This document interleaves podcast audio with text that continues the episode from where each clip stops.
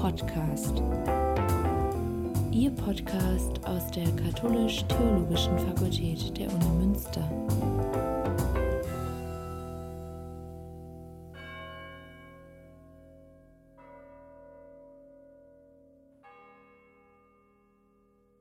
Frau Dr. Monika Bobbert ist Professorin für Moraltheologie.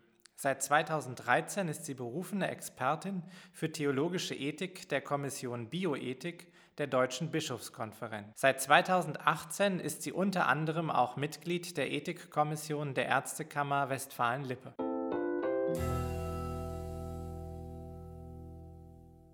Zur Corona-Pandemie gibt es natürlich sehr viel zu sagen. Wir haben viele Veränderungen in unserem privaten und öffentlichen Leben. Wir sind mitten in der ersten Welle dieser Pandemie und wir wollen vorausschauen, wir wollen wieder zum normalen Leben zurückkehren. Das wird leider wahrscheinlich nicht so schnell gehen, wie wir uns das wünschen und wie wir es auch brauchen könnten. Was ich im Folgenden machen möchte, ist noch einmal zurückzuschauen und ich möchte ja ethische Eckpunkte vorstellen, die die Behandlung von an Covid-19 erkrankten Menschen anbelangen. Und zwar, wenn wir vier Wochen zurückdenken, dann äh, mussten wir damals befürchten, dass wir eine Situation bekommen würden wie in Italien, Spanien oder Frankreich. Und wir haben auch Problemanzeigen gehabt, die mich äh, besorgt gemacht haben, auch viele andere in Deutschland, nämlich, dass in Italien unter diesen katastrophalen Zuständen, wo Schwerstkranke nicht versorgt werden konnten und können, wo wo äh, Menschen, das ist auch bei uns in Deutschland so, isoliert sterben, aber auch wo Tote nicht einmal mehr gut begraben werden können, sondern in Massengräber gebracht werden müssen. Diese Situation kann, konnte uns drohen und kann uns auch immer noch drohen und hat wirklich existenziell in Sorge versetzt. Weiterhin hat in Sorge gesetzt, dass in Italien dann Ärzte aus der Not heraus Triage-Regeln aufgestellt haben, wo aber es darum ging, dass man jüngere Menschen auswählt, äh, die noch mehr Lebensjahre zu erwarten haben und, was, und dass ältere Menschen eben zurückgestellt wurden bzw. nicht gerettet wurden, auch Menschen mit Vorerkrankungen oder mit Behinderungen nicht. Das ist klar, dass das eine Diskriminierung von Menschen darstellt, wurde aber durch die Notlage gerechtfertigt, ähnlich im Elsass. Da wurde auch äh, sogar als Regel angewandt, dass Menschen über 80 Jahre nicht mehr intensivmedizinisch behandelt werden. In Spanien gab es kurze Zeit einen Bericht, dass ein Krankenwagen mit Steinen beworfen wurde von jungen jungen Menschen, weil dieser Krankenwagen einen alten Menschen transportiert hat ins Krankenhaus. Also das sind schreckliche Zustände und die berühren ja auch die Grundfesten unserer europäischen Verfassung. Nun, ich möchte jetzt im, aus medizinethischer Sicht fragen, wie Behandlung auszusehen hat von, von Menschen, die an Covid-19 erkranken und die einen schweren Verlauf haben. Bei dieser ethischen Betrachtung leitet mich eine Perspektive, die von individuellen Rechten und Pflichten ausgeht und da möchte ich jetzt Eckpunkte vorstellen. Zum Ersten hat ein Arzt oder eine Ärztin aufgrund der moralischen und der rechtlichen Norm, dass das Leben Kranker und Verletzter zu retten ist, die Pflicht, jeden bedürftigen Corona-Patienten und jede Patientin intensivmedizinisch zu behandeln, Betonung auf jeden. Wenn die Mittel nicht ausreichen, um allen Kranken zu helfen, sind institutionelle Wege zu suchen, sodass alle dringlichen Patientinnen und Patienten behandelt werden können, und zwar institutionelle Wege. Daher ist die Organisation der Umverteilung dringlicher Patientinnen und Patienten zu Krankenhäusern, die noch freie Intensivbetten haben, aus ethischer und rechtlicher Sicht geschuldet. Die derzeitige oder die Einrichtung einer Plattform, die einen Überblick über die Krankenhauskapazitäten bietet, das war damals noch nicht am Arbeiten, äh, funktioniert jetzt aber, ist eine unverzichtbare Strukturmaßnahme. Und jetzt heißt es eben auch, dass jedes äh, Krankenhaus die Verantwortung hat, Patientinnen aus anderen Regionen aufzunehmen, wenn es selbst noch nicht ausgelastet ist und sich eine vollständige Auslastung epidemiologisch noch nicht unmittelbar ankündigt. Das ist ja auch teils geschehen, dass man Patienten aus Frankreich dann hier versorgt hat. Und es wird ja auch, auch zwischen den Bundes Bundesländern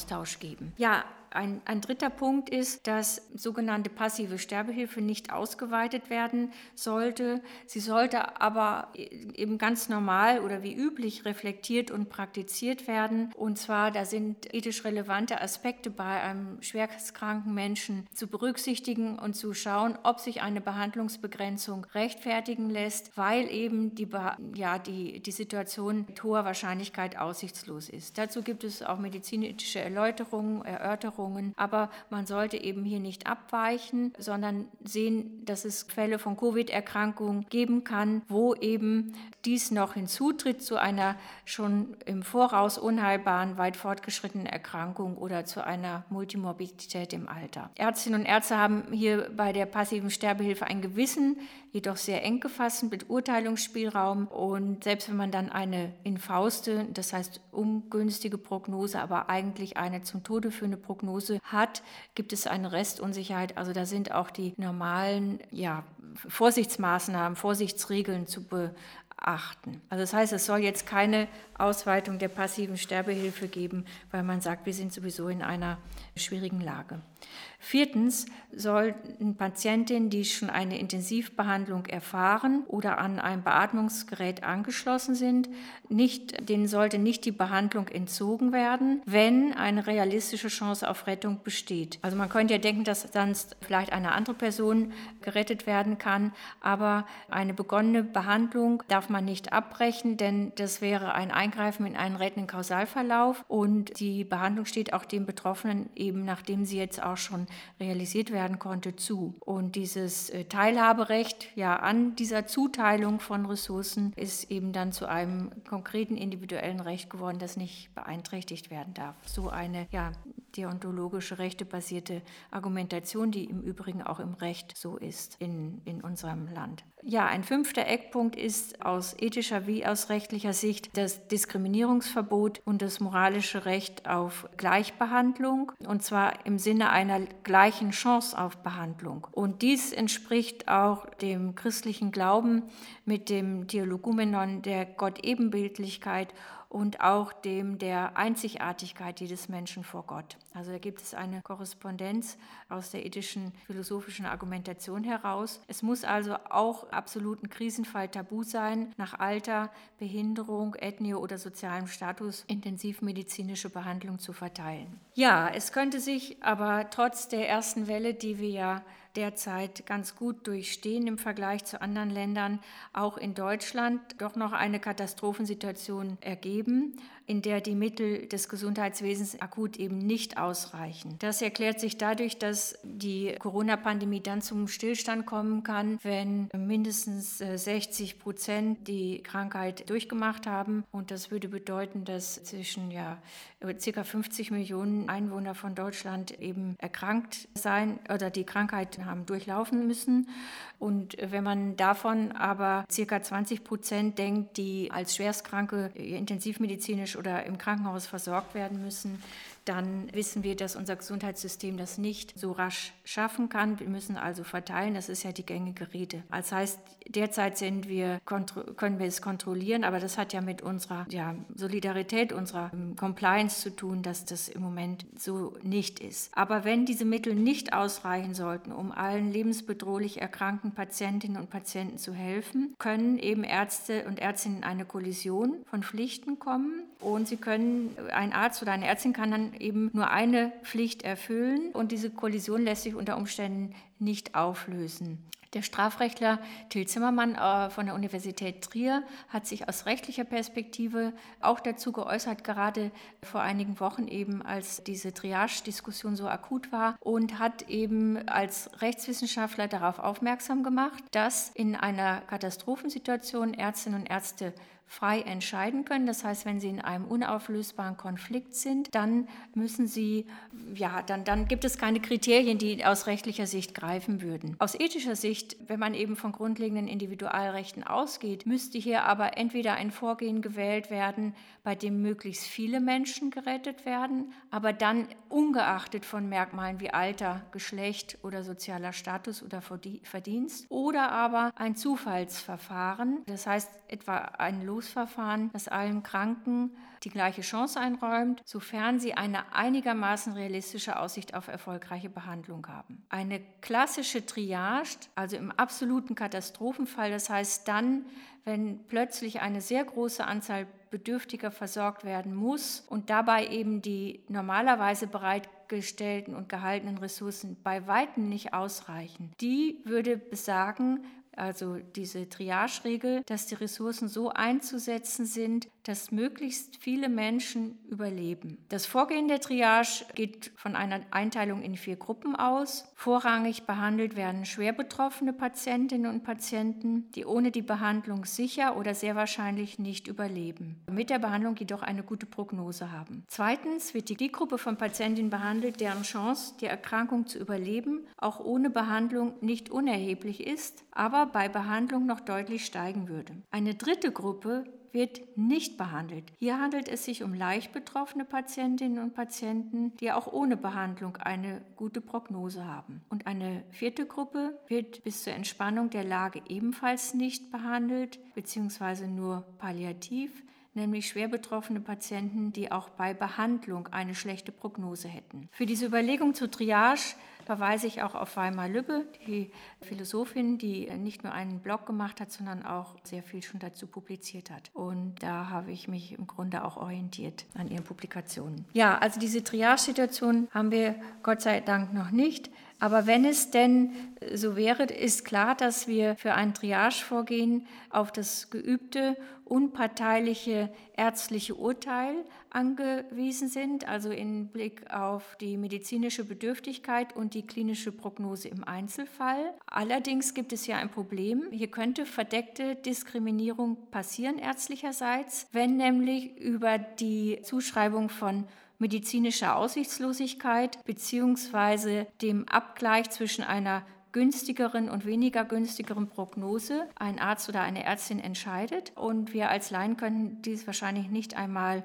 überprüfen. Und insofern müsste man fordern, dass hier zumindest ein Mehr-Augen-Prinzip angewandt werden soll über ärztliche Konsile, aber eben auch, dass es tatsächlich auch noch eine rechtliche Regelung braucht, dass Ärztinnen und Ärzte eben verpflichtet sind, die grundlegenden Rechte aller Beteiligten zu wahren, auch im Katastrophenfall. Und statt einem Triage-Vorgehen, was ich ja vorhin referiert habe, wäre aus ethischer Sicht gleichermaßen vertretbar, so meine Argumentation, dass man angesichts des Rechts auf Gleichheit und Gleichbehandlung und gleiche Chancen auch ein Losverfahren anwendet. Das ist zunächst etwas kontraintuitiv, aber würde dem Gleichheitsgrundsatz entsprechen. Nun ja, das sind jetzt Überlegungen zur Triage insgesamt. Man könnte jetzt auch noch sagen, und das wurde ja auch äh, vorgebracht, dass die Retter, also die Mitarbeitenden des Gesundheitswesens, bevorzugt gerettet werden müssten, sei es, weil sie sich ja Risiken aussetzen, weil sie hohe Verdienste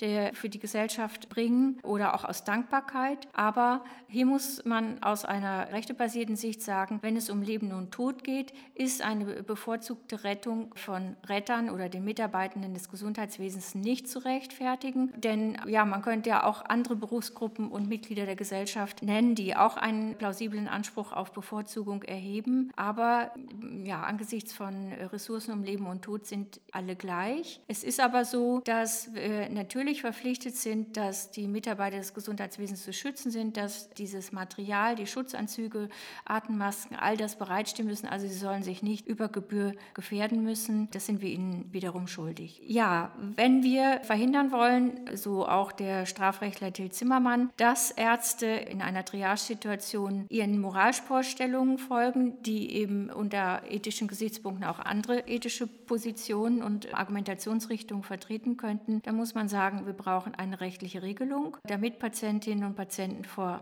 ärztlicher Willkür und aber auch umgekehrt die Ärzteschaft vor moralischer Überforderung geschützt werden. Und solche gerechten und transparenten Regeln müsste der Deutsche Bundestag als Gesetzgeber verabschieden, also als demokratisch legitimiertes Organ. Das ist ein ja, Regelungsdesiderat, denke ich. Das sehen wir im Moment nicht, aber die Anstrengungen der Krankenhäuser zur Erhöhung der Intensiv- und Beatmungsplätze sind immens. Es läuft immer noch. Trotzdem kann es sein, wenn wir falsch rechnen oder wenn wir als Gesellschaft diese Einschränkungen müde werden und nicht mehr so solidarisch sind, dass die Behandlungsplätze nicht ausreichen. Also es, wir sind noch nicht aus der Gefahr heraus, dass uns schwere kollektive oder auch schwere persönliche Erfahrungen erwarten. Ähm, statistisch gesehen werden wir vermutlich betroffen sein davon, dass dass nahestehende Menschen versterben. Und insofern, ja, sind wir schon in einer Situation, die wir so nicht kennen, nämlich, dass wir annehmen müssen, was nicht zu ändern ist, aber auch, dass wir handeln und Neuerungen einbringen sollen, wo sich etwas verhindern oder ändern lässt. Also ich denke, da sind wir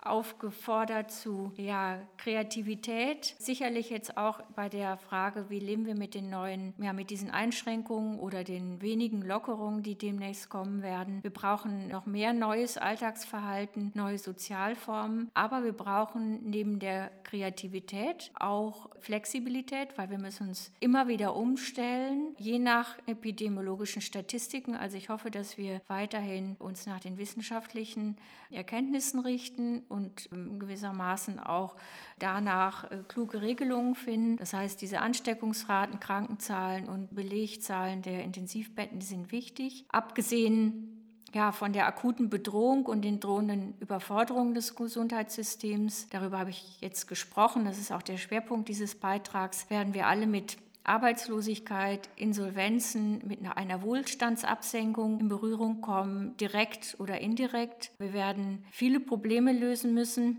die kommen ja jetzt erst alle auch zutage. Mich beschäftigt vor allem die, die Situation von Kindern in sozial schwachen Familien, die eben von Gewalt und Deprivation bedroht sind, jetzt einfach isoliert sind, auf ihre Kleinfamilie verwiesen sind. Auch Menschen mit einer geistigen Behinderung in Heimen, die überhaupt nicht verstehen, warum jetzt alles anders ist, warum sie nicht mehr zur Arbeit gehen dürfen, die auch keine Coping-Möglichkeiten haben, um mit neuen Situationen umzugehen. Für die ist das alles ja einfach nicht, nicht so gut handelbar und vor allem auch die alten Menschen in Institutionen, die ohne ihre Angehörigen leben müssen. Das sind Dinge, die mir jetzt vor Augen treten, aber es gibt viele andere Problemanzeigen und nicht nur Anzeigen, sondern auch äh, großen Veränderungsbedarf. Also ich glaube, wir brauchen weiterhin Solidarität untereinander, das ist uns klar, aber wir brauchen unsere Sensibilität, um diese Probleme auch zur Kenntnis zu nehmen und anzugehen und dann aber auch einen großen Möglichkeitssinn, so mit Robert Musi besprochen, in Bezug auf unsere individuelle Situation, aber auch auf das gesellschaftliche und vor allem auch natürlich das, das wirtschaftliche Zusammenleben. Vielen Dank für Ihre Aufmerksamkeit.